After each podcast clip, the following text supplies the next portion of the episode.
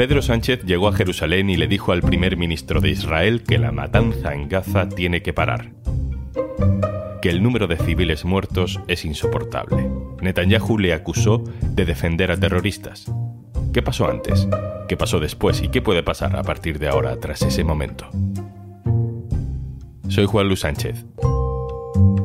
Hoy en un tema al día. La intrahistoria de la reunión Sánchez-Netanyahu.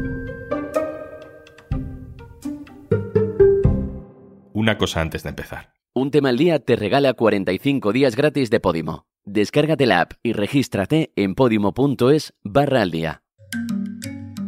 La visita de Pedro Sánchez a Israel y Palestina ha abierto una crisis diplomática. Por decirle a la cara que 14.000 palestinos asesinados en menos de dos meses es demasiado, el gobierno de Netanyahu acusa al gobierno de España de simpatizar con los terroristas.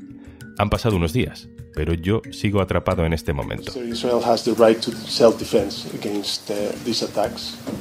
But let me also be clear, Israel must also abide by international law, including international humanitarian law. Es el momento en el que Sánchez y Netanyahu están sentados en una mesa circular, en realidad a unos metros de distancia, con algunos colaboradores de por medio. Pedro Sánchez habla en inglés, pero lee. Leer es importante, quiere decir exactamente lo que tiene escrito. Su postura corporal no es cómoda, está un poco echado hacia adelante, nunca levanta la cabeza del todo. A veces mira fugazmente a los ojos de Netanyahu, pero el resto del tiempo mira el papel o a un punto cualquiera indeterminado de la mesa. Y entonces dice el número de palestinos asesinados es... Uh,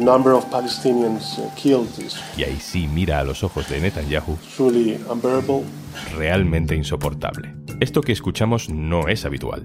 No es habitual por el lenguaje que se utiliza y no es habitual que un intercambio así de duro se grabe.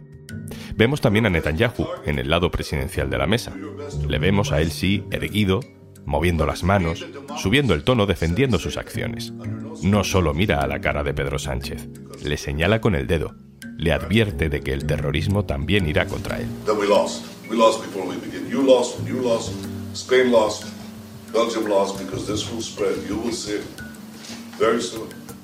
Ese enfado, con el paso de las horas, se transforma en un comunicado donde se acusa a España de apoyar el terrorismo. Quiero saber más sobre lo que no vimos en ese vídeo, qué pasó antes, con qué cara salió de allí la delegación española. Tenemos la suerte de que allí estaba mi compañero José Enrique Monrosi. Hola Monrosi. Hola Juanlu, ¿qué tal? Lo primero, eh, explícanos cuál es el ambiente en el que se produce esa reunión, ¿no? Porque no, no sucede en un sitio cualquiera, estamos hablando de Jerusalén. ¿Qué pasa cuando una delegación internacional, en este caso con Pedro Sánchez al frente, llega a Jerusalén? Bueno, lo primero que pasa es que se encuentra una ciudad, en este caso Jerusalén, completamente sitiada y yo era la primera vez que estaba, pero algunos compañeros que sí habían estado ya anteriormente eh, recordaban el bullicio del centro de Jerusalén, una ciudad absolutamente turística.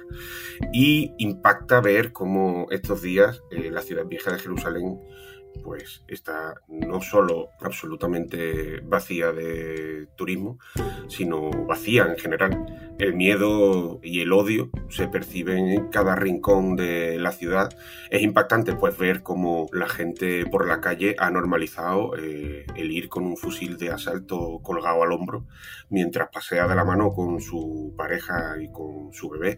Y luego em, si eres un líder internacional que te vas a reunir con los altos mandos del gobierno israelí, pues lo que te encuentras es un absoluto bombardeo psicológico, me atrevería a decir, por parte de la administración de Netanyahu, porque durante su despacho con el primer ministro israelí, Pedro Sánchez, por ejemplo, nos contó en el avión durante el viaje a los periodistas que tuvo que asistir, eh, obligado por supuesto, a la proyección de un vídeo de 20 minutos de duración al principio de la reunión. Nos contó verdaderamente impactado y afectado al presidente del gobierno. Bueno, pues como al principio de la reunión le dice Netanyahu, em, tengo aquí un vídeo que quiero que veáis. Le acompañaba el primer ministro belga Lecro. Y le ponen un vídeo de 20 minutos de imágenes de violencia extrema y explícita de los ataques de Hamas del 7 de octubre. Nos dice el presidente del gobierno a la prensa que hay imágenes verdaderamente insoportables de ver durante 20 minutos en bucle, con todo tipo de atrocidades, decapitaciones, en fin, todo lo que nos podamos imaginar. Y después de eso, pues eh, a los mandatarios internacionales los llevan al kibbutz de Beri, que es el que está junto a la frontera de Gaza y que fue uno de los atacados. Y allí, pues, se le hace una especie de, de tour, de visita guiada al líder internacional de turno y a la prensa, pues por las casas arrasadas, quemadas y destrozadas por los terroristas de Hamas. Al principio de esa reunión vemos lo que dice Sánchez, también sabemos lo que dice Netanyahu, pero luego ese vídeo se corta y la reunión sigue adelante un rato más a puerta cerrada. ¿Sabemos algo de lo que ocurre después? No nos ocultan en el equipo del presidente que a Netanyahu no le ha hecho ninguna gracia lo que él le ha, le ha trasladado allí. De hecho, nos cuentan que tiene un tono muy, muy duro durante la reunión, que llega a usar un vocabulario, en fin, que no deja de llamar la atención y que resulta muy sangrante porque llega a comparar a los hazatíes a Hamas con Hitler, con los nazis, teniendo en cuenta lo que esto significa para el pueblo judío.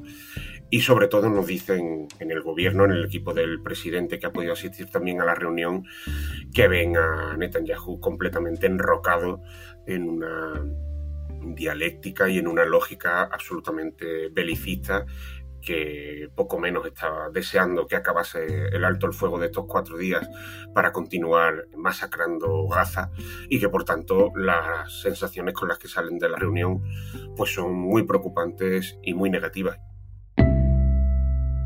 Más allá de la preocupación política, Monrosi, ¿cómo sale Pedro Sánchez y su equipo de esa reunión? ¿Se les ve tensos por lo que acaba de pasar o no porque era lo que esperaban? ¿Tienen cara de póker, que es también lo habitual? Pues mira, eh, lo que notamos en el presidente del gobierno principalmente es eh, el pesar de haber eh, afrontado una jornada realmente dura por su reunión con Netanyahu, más allá de su posicionamiento político o del choque dialéctico que se haya podido producir con él, lo que percibimos en el presidente del gobierno es que hay un cierto abatimiento por lo que ha asistido tanto en la proyección que te comentaba al principio como en la visita al kibutz, pero luego el capítulo del viernes no es menos trascendente porque es ese viernes ya día fijado en rojo con las miradas de todo el mundo puestas en el paso de Rafah porque se tienen que empezar a producir la liberación de los primeros rehenes según se ha pactado entre Hamas y el gobierno de Netanyahu cuando tanto Pedro Sánchez como Lecro se plantan en el paso de Rafa y a la condena explícita de los atentados de Hamas y a la condena explícita de la violencia ejercida por Israel, a escasamente unas decenas de metros de territorio de Gaza, se suma otra declaración que tiene un enorme impacto en ese momento y lo percibimos allí en directo en todos los medios de comunicación también mm, internacionales y de la región, que es que dice Pedro Sánchez que España está dispuesta a em, afrontar el reconocimiento unilateral del Estado de Palestina. Y te cuento gráficamente el paso de Rafah del aeropuerto de Laris, que es de donde teníamos que coger el avión, pues a unos 45 kilómetros, que por una pequeña carretera que atraviesa el desierto son aproximadamente una hora de viaje muy rápido. Bueno, pues antes de coger el avión, había pasado escasamente una hora del mensaje del presidente del gobierno, ya había explotado la crisis diplomática y Israel ya había eh, reaccionado convocando a la embajadora española y acusando al presidente del gobierno de connivencia con el terrorismo de Hamas. Monrosi, ¿tú crees que en Moncloa, en exteriores, queda la sensación de haber ido demasiado lejos en esta reunión? ¿De que no ha sido buena idea? Yo creo que era perfectamente consciente Pedro Sánchez que con el discurso que llevaba milimétricamente preparado pues difícilmente el régimen de Netanyahu se iba, se iba a quedar callado. Y lo normalizaron hasta cierto punto y casi que los veo más preocupados por el devenir en los próximos días del conflicto, que temen que vaya a seguir siendo muy cruento y durante mucho tiempo, que por un choque diplomático que casi casi yo creo que daban por amortizado porque era como iluso pensar que después de que vayas a casa de Netanyahu a decirle que está perpetrando una matanza insoportable de niños eh, palestinos en Gaza, pues no se produjese una reacción de este tipo.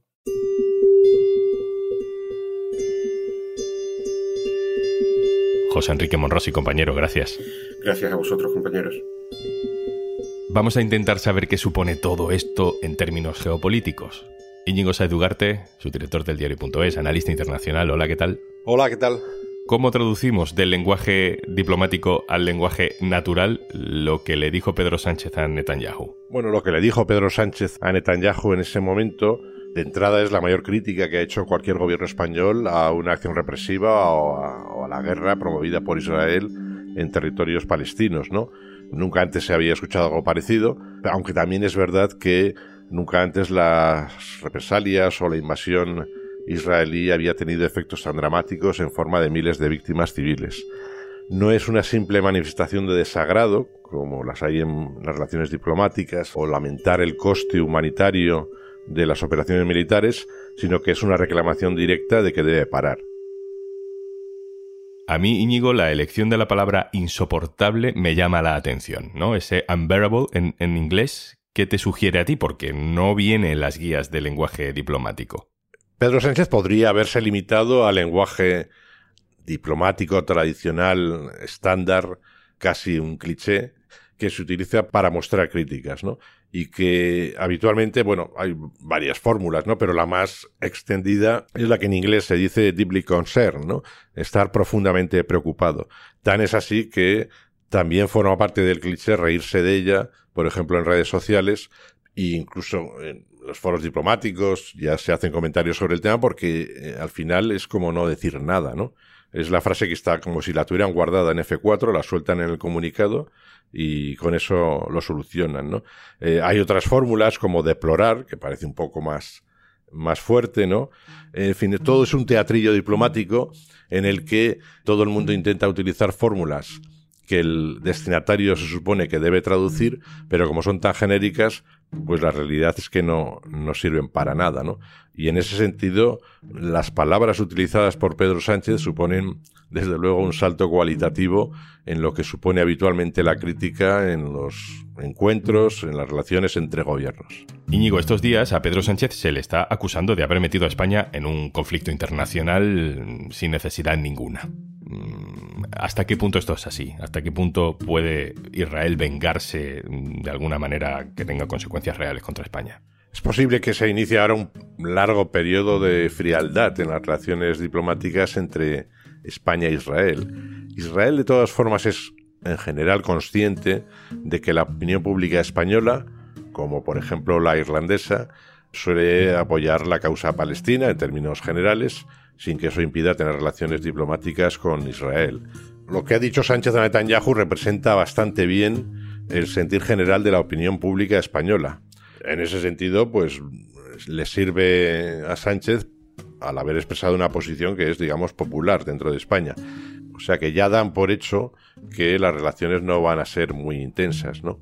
También hay que pensar que este gobierno israelí, el actual, es el más derechista y más reaccionario más fanático de prácticamente la historia de Israel. En su momento, la retirada española de las tropas de Irak por el gobierno de Zapatero supuso un enfriamiento de las relaciones políticas entre España y Estados Unidos, eso es indudable. Pero no veo yo que la administración de Joe Biden vaya a castigar económicamente a España, cuando además este apoyo directo y claro de Israel en esta ocasión le está costando o le puede estar costando apoyo interno entre votantes habituales del Partido Demócrata a Joe Biden. Iñigo Satugarte, gracias. Gracias. Y antes de marcharnos... Todos conocemos personas que nos cuentan historias y a los que podríamos estar escuchando todo el día entero. Y si no, amigo o amiga, eres tú. En Podimo tenemos True Crime para todos los gustos. Mimicidios con Mimi XXL. Caso criminal con todos los detalles de los crímenes más impactantes o criminalmente con Paz Velasco. Disfruta de Podimo 45 días gratis y escucha un tema al día sin publicidad en podimo.es barra al día. Esto es Un tema al día, el podcast del diario.es. Si te gusta lo que hacemos, necesitamos tu apoyo. Hazte socio, hazte socia del diario.es en el diario.es barra socio. El podcast lo producen Carmen Ibáñez, Marcos García Santonja e Izaskun Pérez. El montaje es de Pedro Nogales.